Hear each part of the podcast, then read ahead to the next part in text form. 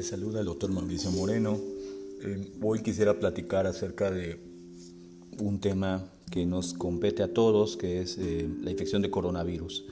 Eh, coronavirus es un virus reciente que desde finales del 2019 mutó y se convirtió en esta forma llamada SARS-CoV-2, COVID-19. Y se sabe que el paciente geriátrico es especialmente susceptible a padecer cuadros graves de esta infección. Se conocen diversos síntomas de la enfermedad, sin embargo, eh, los pacientes asintomáticos son quizás el reto en esta infección debido a que ellos pueden corresponder a cerca de la mitad de los contagios. Y cosas importantes, el paciente adulto mayor por las defensas del cuerpo que se ven eh, reducidas con el transcurso de los años, al igual que por la carga de enfermedades que confieren un riesgo especial, especialmente en, especial las cardiovasculares, tales como diabetes, hipertensión, cáncer, inmunosupresión. Eh, estas lo ponen en un riesgo especial para padecer cuadros muy graves. Por ello, eh, es importante respetar las medidas preventivas, tales como el empleo de cubrebocas, mantener una distancia de 1.5 a 1.8 metros entre persona a persona, evitar lugares concurridos, eh, lugares cerrados y evitar reuniones innecesarias. Eh, el paciente adulto mayor, debido a esta inmunidad reducida, es candidato ideal para recibir inmunizaciones y vacunas. Actualmente, eh, y debido a las aprobaciones de emergencia que han existido en diversos países, incluidos en México, eh, tenemos ya el inicio de campañas de vacunación contra esta enfermedad. Eh, es importante tomar en cuenta que todo paciente adulto mayor, excepto aquellos que puedan tener alguna alergia severa a vacunas en el pasado, son candidatos a recibir esta vacuna nueva la vacuna actualmente es partículas de eh, RNA mensajero que se está administrando. Es una vacuna eh, segura eh, y debido a los riesgos grandes que existen de la infección en pacientes de edad avanzada, difícilmente los riesgos inherentes de la vacuna puedan superar los, los que presenta la infección por coronavirus en el paciente adulto mayor. Entonces, incluso pacientes que puedan tener reacciones severas por la vacuna, el riesgo de fallecer por una infección por coronavirus siempre va a ser superior a los riesgos que, puedan, eh, que pueda tener una reacción por vacuna. Entonces, eh, poniendo en una balanza vacunarse versus no vacunarse,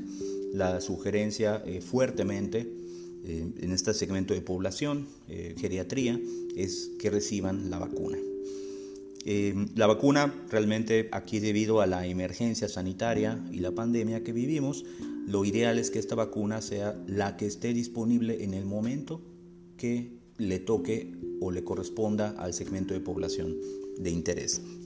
Entonces, em, difícilmente vamos a poder elegir la vacuna que nosotros quisiéramos, ¿no? la, americana, la china, la rusa, em, debido a que estamos en una emergencia en donde la velocidad de vacunación en un país de más de 130 millones de habitantes es una prioridad importante. Eh, a este respecto es importante considerar dos aspectos muy relevantes para una emergencia epidemiológica como la que estamos. Eh, aquí hablamos de velocidad versus eficacia. Eh, ¿Qué es más importante? ¿Vacunar velozmente a un gran segmento de población o vacunar inclusive a un segmento pequeño, pero con el refuerzo de la vacuna que le da mayor inmunidad a ese segmento. Aquí hay polémicas realmente, puesto que se sabe que la vacuna actual que se está empleando, la de mRNA eh, americana, esta es una vacuna que en dosis única confiere una eficacia de cerca de 55% y recibiendo el refuerzo a la semana 3 una eficacia de cerca de 95%.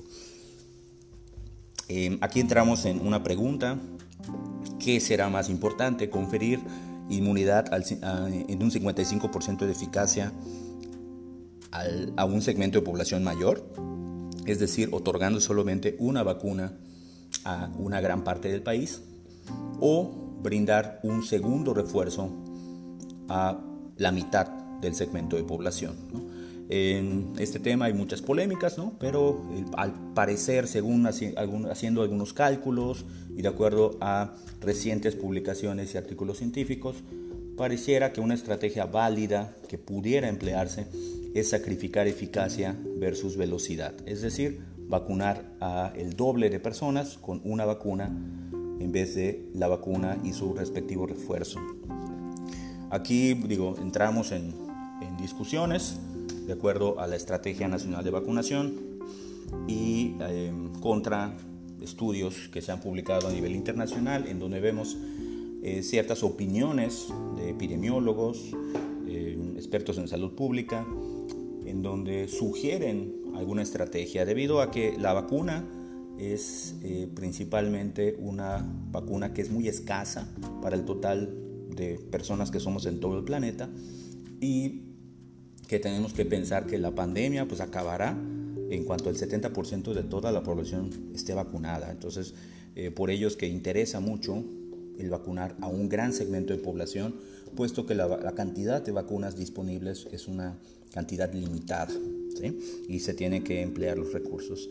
Por ello es que eh, la sugerencia es que el paciente que tenga disponibilidad de recibir una vacuna, la tome, puesto que los beneficios de esta eh, vacuna contra el coronavirus eh, parece que son muy muy superiores a los riesgos tanto de reacción de vacuna como de la misma infección por coronavirus.